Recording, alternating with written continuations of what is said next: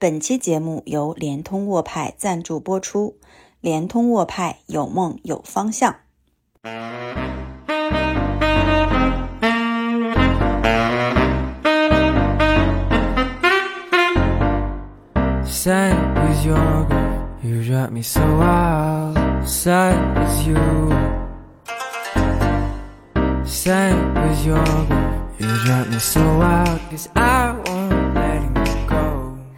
Hello, 大家好，欢迎大家回到中年少女坦白局。我是大头，我是肥脚。Hello，Hello，那么今天呢是一个，嗯，是一个我的晚上，又是就正常的录音时间，就是我的晚上，然后那个肥脚的中午。哎，我想采访你一下，因为我在就是国外嘛，其实这种过年氛围不太浓。就你现在在国内，现在是一个大家是一个什么状态？因为应该还有两周就到。春春节了嘛，大家现在是一个在放羊的状态，很轻松，还是有很多事情都在赶进度，很忙啊？嗯，其实挺忙的，因为年底我们还是蛮忙的。但是，呃，我觉得职场打工人啊，你遇到春节的一个情况，就是大家口中说节后再说这件事情变多了，就是嗯，懂？I know, I know，懂懂懂。但是节后呢，其实可能也就没有兑现，就只是大家对对对。都就不想对对不想工作了是吧？对，然后就会说啊，我们先做 A 吧，然后 B 节后再说，或者或者说好的，那我们先这样计划着，但是因为现在呃资源不够，所以节后再说，就是常见话术。然后，但是当对方说出这些话的时候，你也会感到一身轻松。你说对对对，还有春节可以期待一下，节后再说没问题。所以就这样，你知道吗？我我记得，我觉得往每年最开心上班打工人最开心上班的日子就是过年前的这一段日子了，就是好像。可以肆无忌惮的去，因为你首先啊，对，没有没有，呃，正常的单位可能有年终奖嘛，我我们可能是财年年终奖，但是会发就是所谓的就是额外多发一些钱啊，然后还有就是马上要过年了，你可能很多人会计划去哪里旅行，以及非常重要绕不开的一个话题就是寒假要来了，就是我们的春节假期，那小朋友们就是有小孩的这种父母就会计划说，哎，寒假一来可能代表两点，第一点是。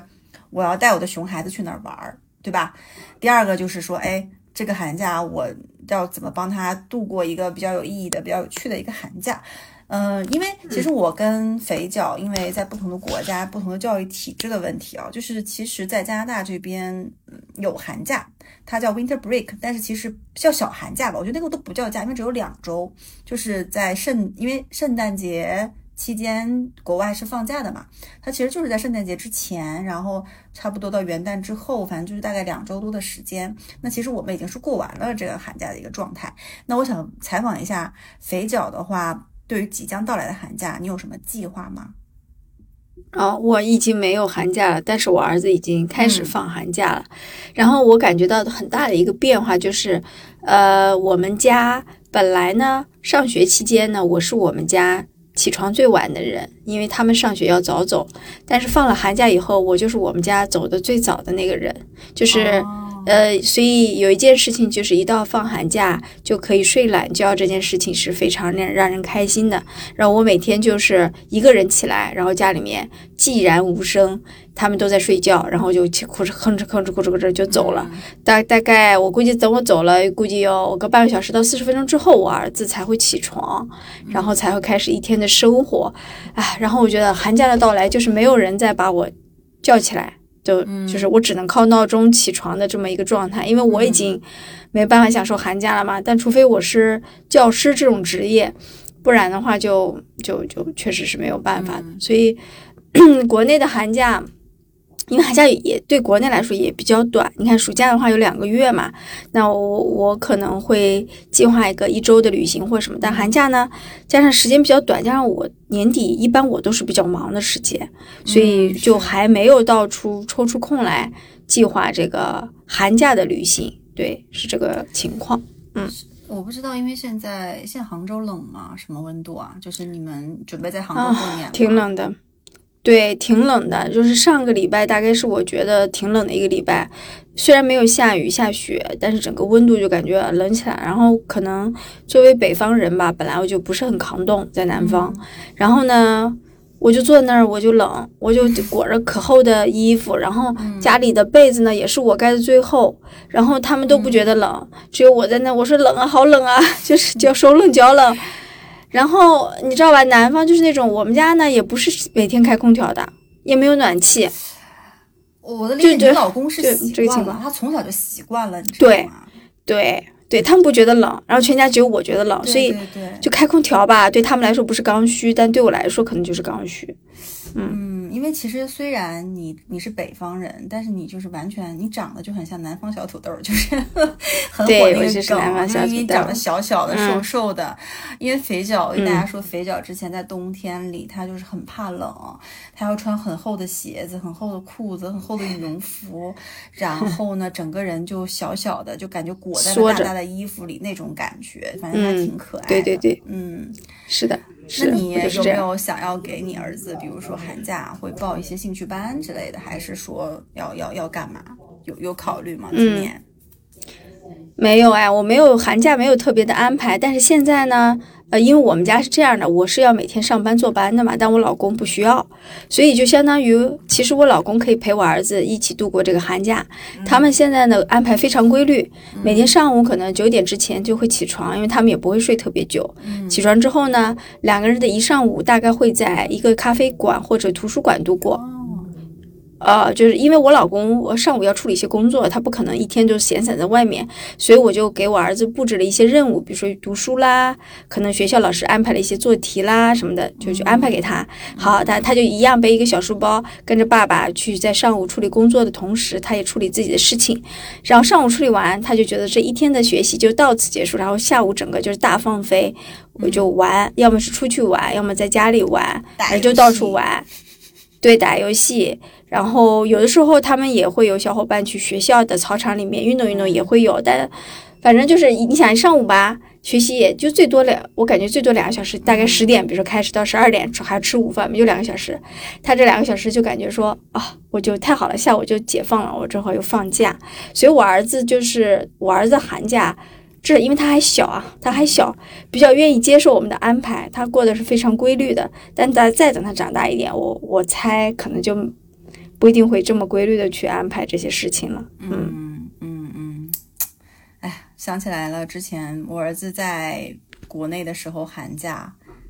就你知道，因为寒假，呃，我不知道，你知道北方的寒假蛮蛮长的，北方的寒假我记得有两个多月吧，但是南方的寒假就只有一个月，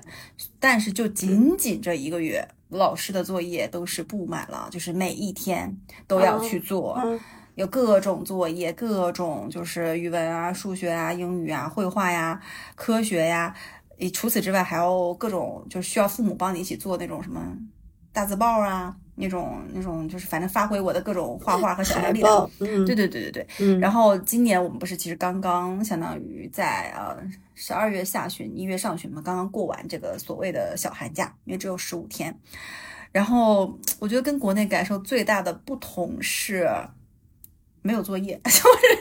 是没有作业，就平时没有作业就算了。我没有想到寒假也真的没有作业，老师只是非常客气的发了一封邮件说，呃，如果你们有时间可以完成以下的，就是这些 PDF 里的数学题，但这数学题太简单了，就都是简单的乘除。然后我儿子说太简单了，他就他就选择不做了。那我觉得也是，如果你会了，其实没有必要去做。然后以及老师发了一堆链接，一串儿，那些链接是什么呢？是数学，就是呃数学在线游戏。就比如说小怪兽闯关，你答出一个五乘三，然后你点那个东西，然后就可以往前闯关。就是哎，这个他愿意玩，他就每天他当玩游戏，他在那玩。但是总体来讲，我觉得，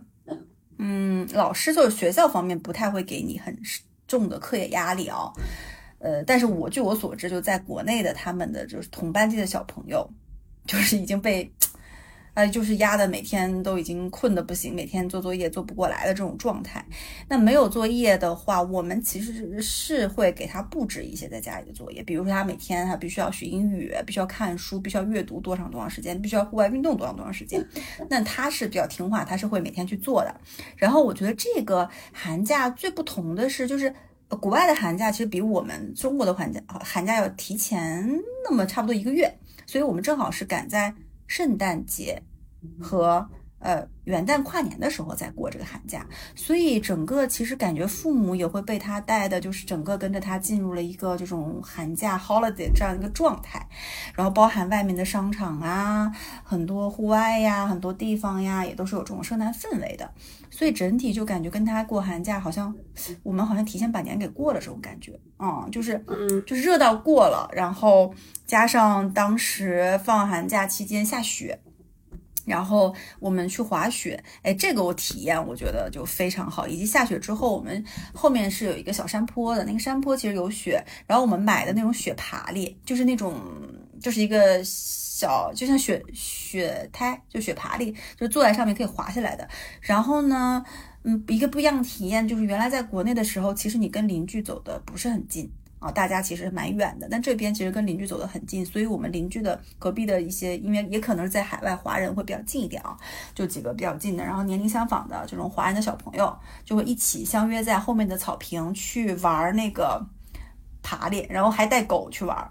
然后就有一种回到了九十年代，就回到了我小时候。就我小时候可能都没有这么多小朋友陪我一起玩雪爬犁，一起玩雪打雪仗。然后就突然感觉好像回到了我父母他们小的时候的那种那种状态，很纯粹的一个小朋友去游玩的这么的一个氛围。这个是我给我感觉感触比较深的，然后会让我比较难忘的一个点。嗯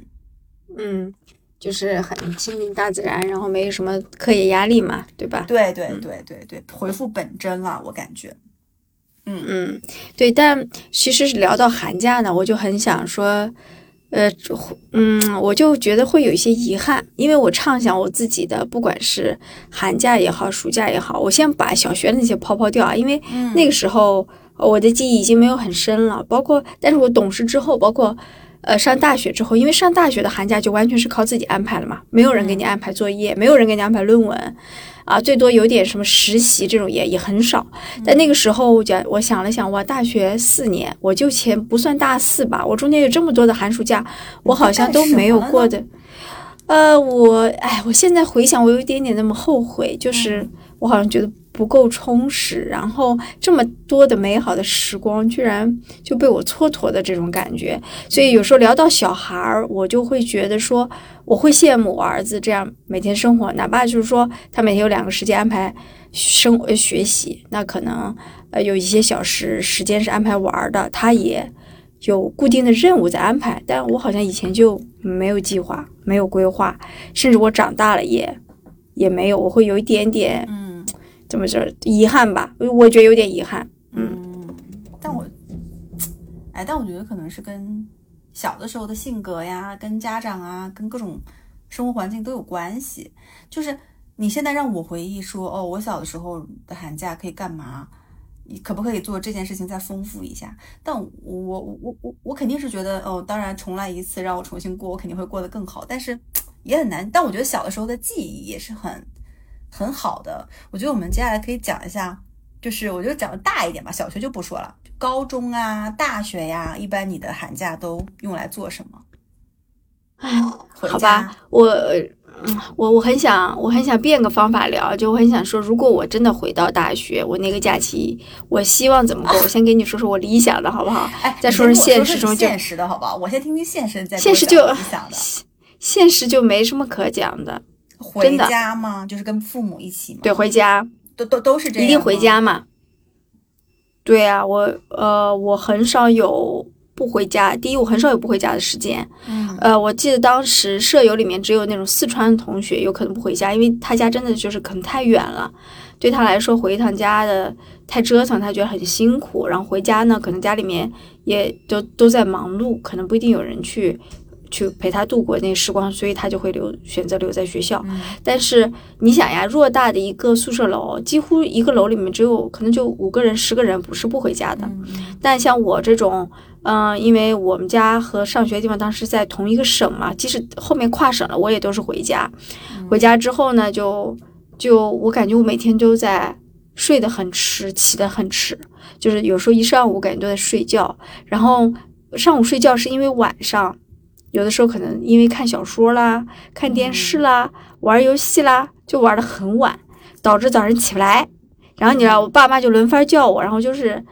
不起，然后就就睡过去。然后下午呢，起来吃点东西。有的时候出去，呃，可能约以前的高，就是以前家乡的朋友去玩一玩。有的时候没有玩呢，就也感觉是在家虚度时光。就我好，我没有用我的寒暑假，好像去。练一些技能，然后因为我父母都要上班，好像也没有人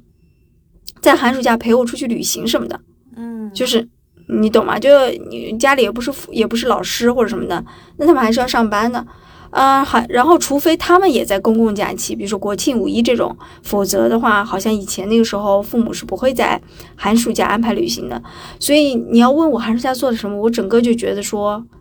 嗯，我觉得挺蹉跎的。但你要说不快乐吗？倒也没有。就是没做什么有意义的事儿，就是纯玩、纯放松、纯放纵自己，就是晚上不睡觉，早上不起床，就这种感觉。嗯，但也挺好的呀。我现在想 想，我那个时候，呃，我应该对大部分，我觉得大部分人的大部分的一个就是寒暑假时间都是在做这个，就都是在就是在家追《还珠格格》嘛，看那个《新白娘子传奇》嘛，对吧？《西游记》嘛，而且那个时候还。哎，有没有网络？就小的时候没有，就只能在电视上播来播去，播来播去，然后播来播去都是《还珠格格》，播来播去都是那个湖南电视台的什么什么这个那个，或者是中央电视台的那个什么《西游记》这些。就现在其实想起来是觉得挺挺美好的一个回忆。然后，哎，你小的时候，因为我是在，首先我从小学到高中到大学一直都是在我那个城市上的，所以其实我相当于不需要去。呃，抢春运票，或者是干嘛？呃，对我来讲，好像放放寒暑假跟平时没有太大的差别，所以我不知道对于你来讲，寒假就是抢票回家这件事情，是当时是很难的一件事情吗？还是说，嗯，会，嗯，会需要抢，只是说我的距离近，但是抢呢，你有时候可能抢不到坐票，而且那个时候没有高铁，你可能要。你可能要，比如说花现在只要一两个小时的时间，你当时可能要乘以二、乘以三才能回到家。那你没有坐票的情况下，你可能就当时就去买张站票，什么都行，只要在车上能混回去就行了。会，然后离得远的同学，我们有时候还会一起帮忙，一起出主意，因为离得远的同学更难抢。然后当时呢，呃，是线下售票亭的，一到寒暑假的这种时，尤其春节，大家就那个售票亭啊，就会排起长队，我们就会。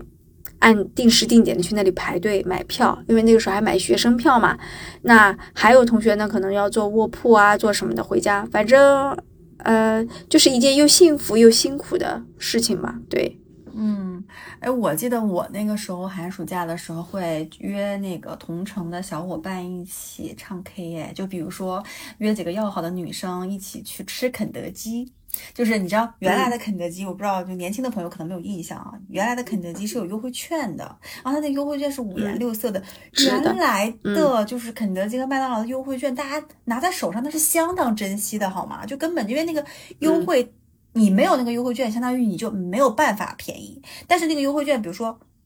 八块钱一个香辣鸡腿汉堡，什么五块钱一个薯条，就你拿到那个东西，你跟店里一去比，感觉很便宜。然后你知道吗？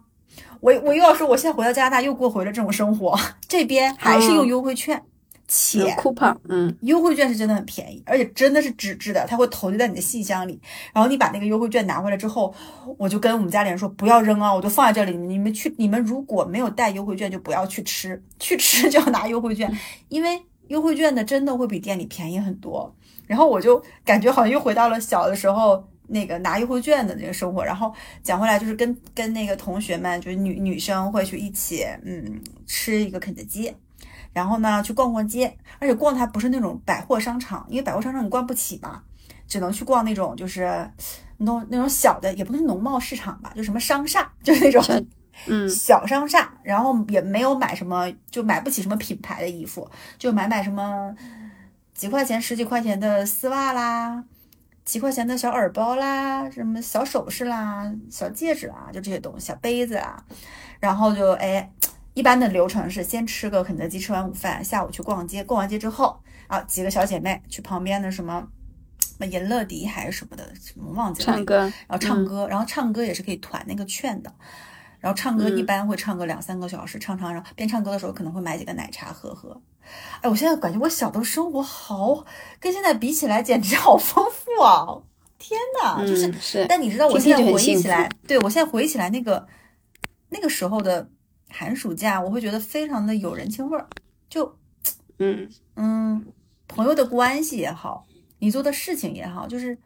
就你很真实的在这个社会上跟别人有关联，你很真实的在活着，然后你很真实的感受，哦，作为年轻的当下，你应该感受的这些东西，我觉得嗯就就嗯。挺好的，就跟朋友们去出去玩这件事情，呃，我我觉得挺开心，嗯嗯嗯，但我觉得现在有一个挺大的不同，就是说，呃，听起来你的小时候的寒暑假也是在生活的圈子周围活动嘛，是但现在好像大家会多一个选择，就是至少可以出去旅行。会，嗯我感觉旅行，呃，可能要是一，要么是因为我们自己赚钱了，要么就是说我们开始把这个东西当成生活里面重要的一部分，开始执行了，然后就会，至少我觉得有了旅行这件事情，寒暑假好像就更值得期待。一点，然后会更丰富一点，而且会让人更记忆深刻一点。想到某一个假期，我会想到说那个假期我去了哪里，看到了什么东西，离开了自己原来生活的地方，到了一个呃所谓别处的时候，那种记忆会是不太一样的。但我就、嗯现在我想起来，我就鲜有这种记忆，是因为寒暑假的生活也是在原来的生活里面去、去嗯流转，只是说放纵自己而已。对，哎，那我想问你个问题啊，你大学的时候的男朋友，你们没有一起去旅行过吗？没就我大学第一我没有怎么谈恋爱，你少啊来，真的，我是到大三大四的时候才才谈谈谈恋爱的。就我之前就是一直和几个女，就我们宿舍里的几个女孩关系比较好，就一直几个人厮混在一起。你们后来不还毕业旅行又干嘛的？没有，就第一呢，他们有男朋友，就是他们可能会去玩，但嗯。就不不可能带我啊，我一点都胖儿，对吧？那我，而且我那个时候不是很喜欢玩，我喜欢，我喜欢在自习室啦、图书馆啦什么的待着，我是那种、嗯对，所以我学霸对不怎么大学我没有怎么出去旅行，而且我跟你讲，那个时候每个月的生活费是固定的，每个月固定的生活费大家基本上用来吃喝买买衣服，对吧？然后到了后面呢，呃，到年底的时候，那个生活费啊还会经常有人不够用的，然后。所以我并不觉得说我那个时候的开支，然后加上我那个时候比较懒，我也没怎么打工嘛，然后我没有什么额外的开支去旅行，哎，嗯，对，穷学生，纯穷学生。但我觉得好像现在的年轻人就不一样，他们可以特种兵式穿梭到哪里去。但你想呀，那个时候我坐火车，我要回一个，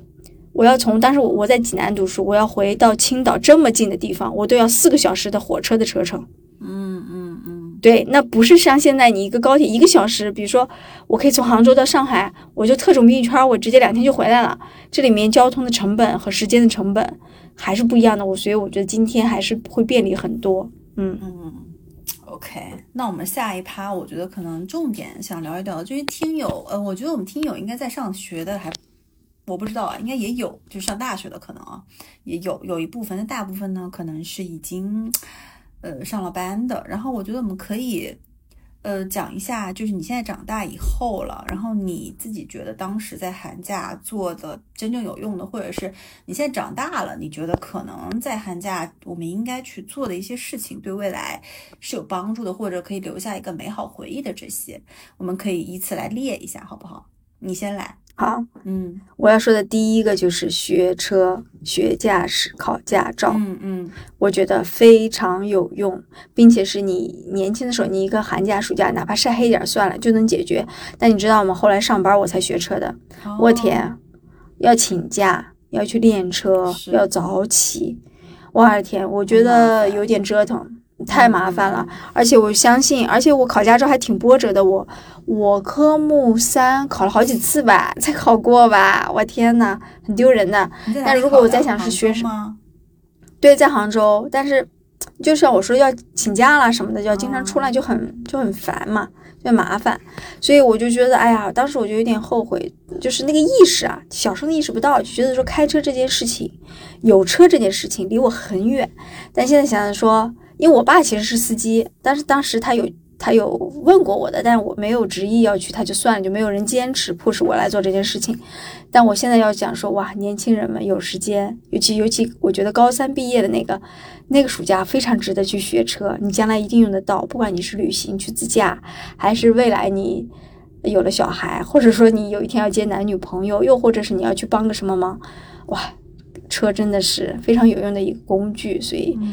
驾驶这个东西是你早晚会遇到的，我觉得还不如早一点学，尤其在寒暑假学。嗯。但你知道吗？我当时是在大学的时候学的，但我当时并没有像你说的那么高大上，就是我会遇到未，我就根本就没有那种思路说，哦，未来车是有用的，我要有这种前瞻性的眼光。我家里人也没有劝我，那为什么呢？是因为我们那个大学吧，它外头有个叫什么什么汇通驾校，然后我跟我一个小姐妹两个寝室的，我们俩出去走走，然后说双人成行，就是双人报学车，好像两个人一起是一千九吧。很便宜，反正，然后她，然后那个小姐妹就是说，那反正咱俩没啥事，咱俩学呗。你看我东北口音出来了吧？就她她这么说。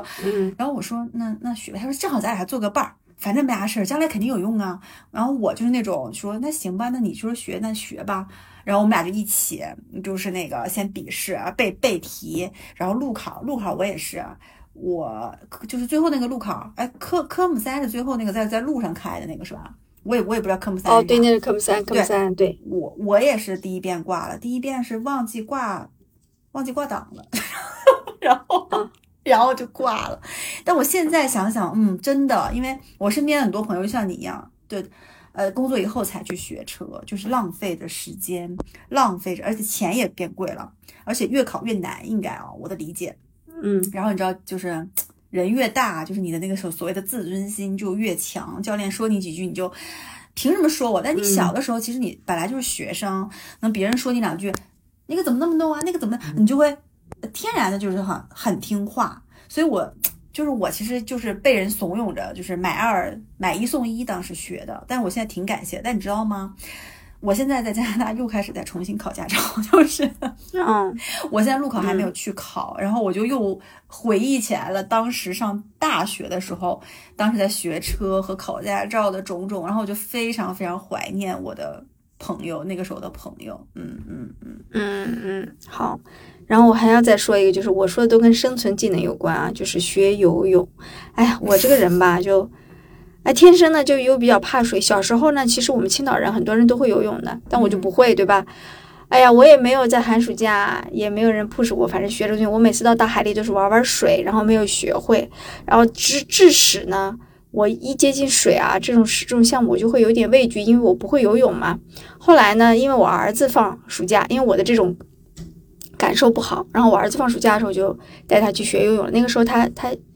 呃，还不大的，六七岁的时候就带他去学了。学了以后呢，我就跟他一起学，然后发现哇，一个大人要学游泳真的有点难。我现在还属于半吊子，就是属于半吊子，不是很游得很溜。那游感觉能游爬这两下，但又不是很溜的。但是我儿子虽然那次去学了，虽然我没有很说让他上很多节课啊，但他基本上对那个东西不会那么的怕，他会一点点去接受它。然后再等每个暑假的时候，我老公就会带他再去游泳馆啊什么的，再去练习啊什么的。他就会顺畅很多，我就会觉得说，哦，这样一个生存技能，或者说一个有用的一个运动方式，就会让他在早的时候就可以进入到他生活，变成他的一部分，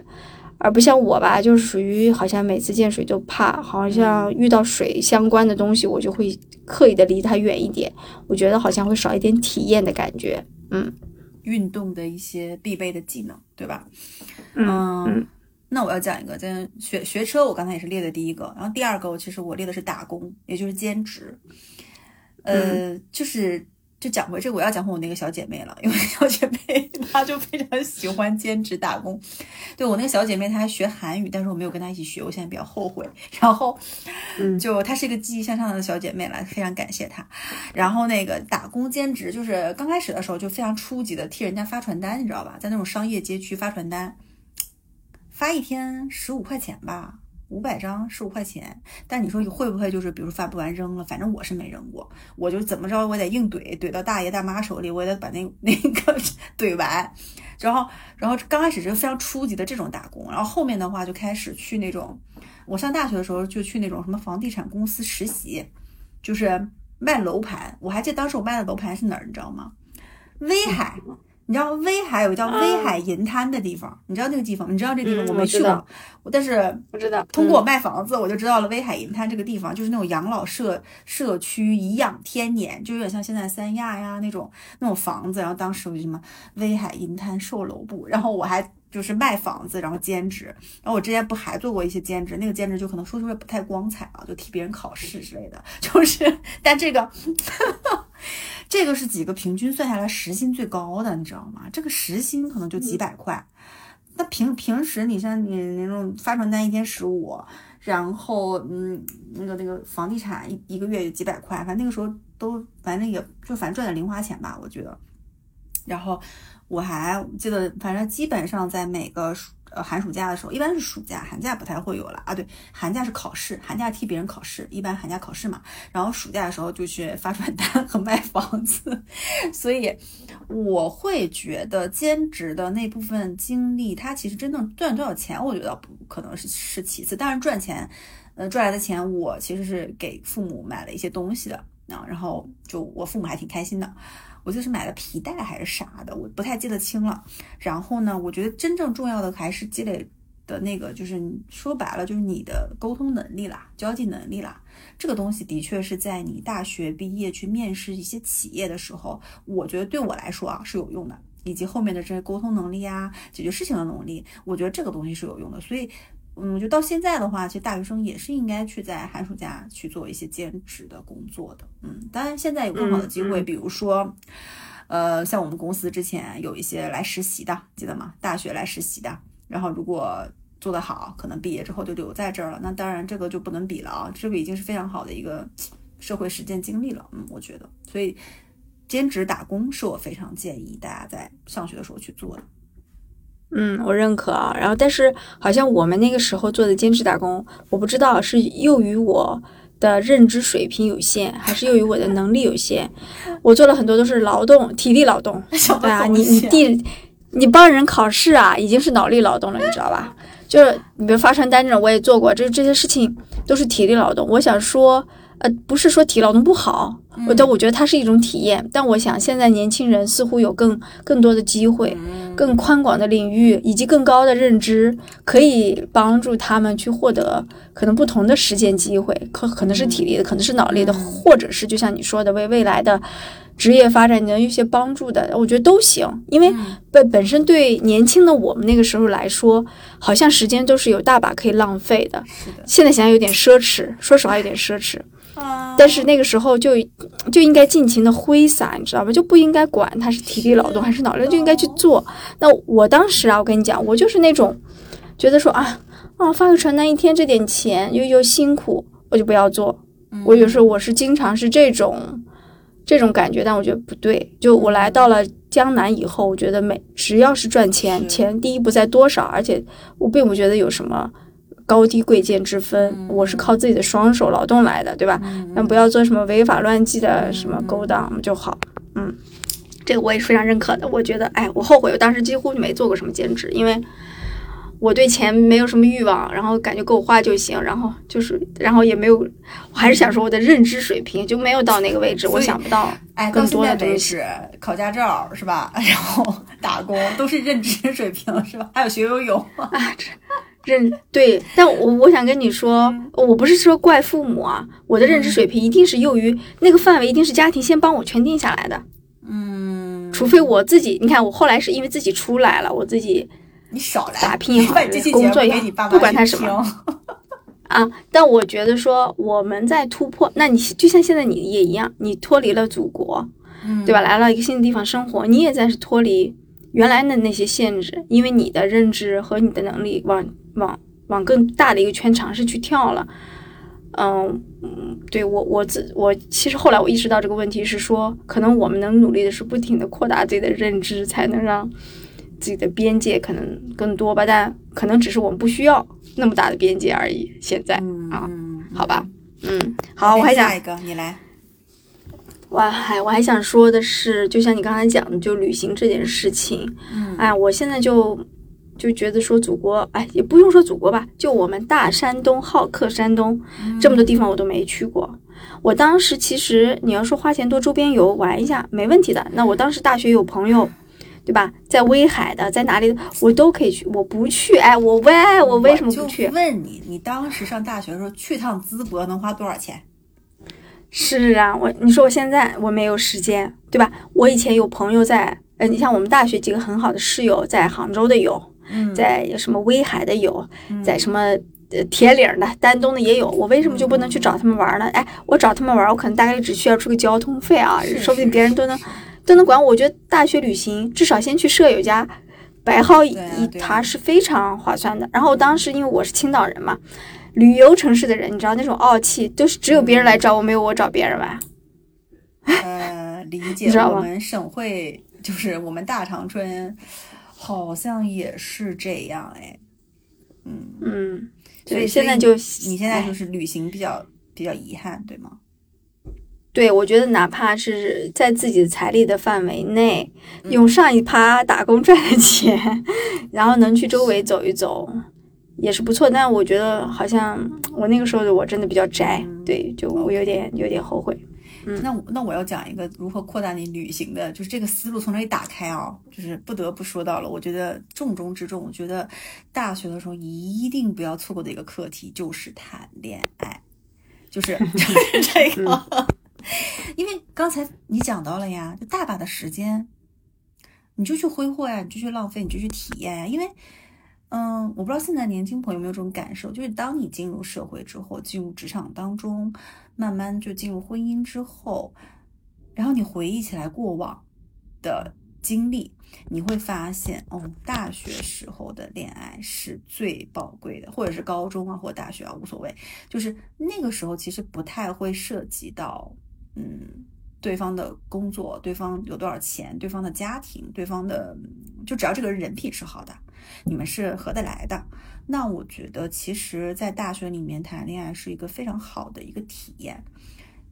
就我不能说谈恋爱这件事情会帮助你哪些东西吧，但是我觉得，就与人交往还是也好，情商也好，就各方面你的未来的一个回忆也好。我都觉得是一个很好的一个体验，然后我现在就非常庆幸，就是上大学还是还是谈了几场恋爱的，然后以及就是当时也一起就去旅行，就我觉得 那个记忆挺美好。虽然去的也是近的，就从长春去哈尔滨，对吧？当时我还记得一起去那个什么冰雪大世界，就现在哈尔滨不是今年火了吗？对不对？那我 N 年前，然后我们一起去，然后什么索菲亚教堂。一起吃锅包肉，一起玩什么那种雪爬犁，就是你回忆起来那个回忆，嗯，可能是你一辈子都会记得的一个回忆。但这个东西其实你是需要有一个重要的人跟你一起去旅行，比如说，当然朋友也可以，你去你室友的家乡也可以。但如果是一个你当时大学里非常就是清新的那么一个人，然后你们当时就只是为了啊跟对方在一起，然后去干嘛干嘛，其实我觉得这个回忆就。很好呀，就我觉得大学的时候就是要尽情的去谈恋爱，嗯，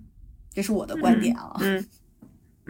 哎，你想不想说说你刚才不是有个小姐妹很上进的小姐妹拉着你去学车，但你不说她还学了语言，也是她通过寒暑假学的吗？嗯，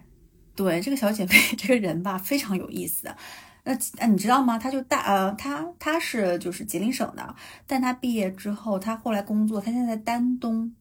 丹东做公务员儿，然后呢，她老公也是一个，就是因为丹东那边好像很多朝鲜族的，她老公反正会讲这方面的话，反正就还挺有缘的。反正他也挺一直都很喜欢这种韩韩剧啊，他就是因为喜欢韩剧，加上，嗯，他他有一个那个就是隔壁的姐姐，就是好像是朝族人，因为你知道我们吉林那边很多朝族人，然后他觉得韩语挺好玩的，让他去学韩语去了。但后面就是具体说学成啥样，考什么级吧，这我不知道，可能也没学成特别厉害，但是就生活里面可能就是共沟通啊什么的，应该是可以的。反正我记得那时候他经常就是学，我觉得学语言在那个时候是一个比较先进的一个概念。其实我觉得，如果我们在那个时候去学一些。小语种也好，或者就把你的英语好好学学好，不只是就是止步于四六级那种，你你更更多的是去往深了学，或者你学一些小语种，我都觉得对你未来的工作，对你未来的生活都是有帮助的。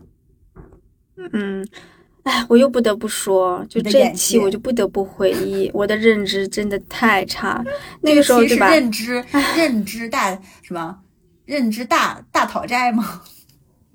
对，你知道，就是那句话说的很对，我赚不了，人是赚不了认知以外的钱的，嗯，就是包括这些技能，对于这些东西的看法，我认为，呃，可能它会也会是某种财富的来源，也是有可能的，但那我的认知没到，然后我就要靠后面花了可能更长的时间在外面，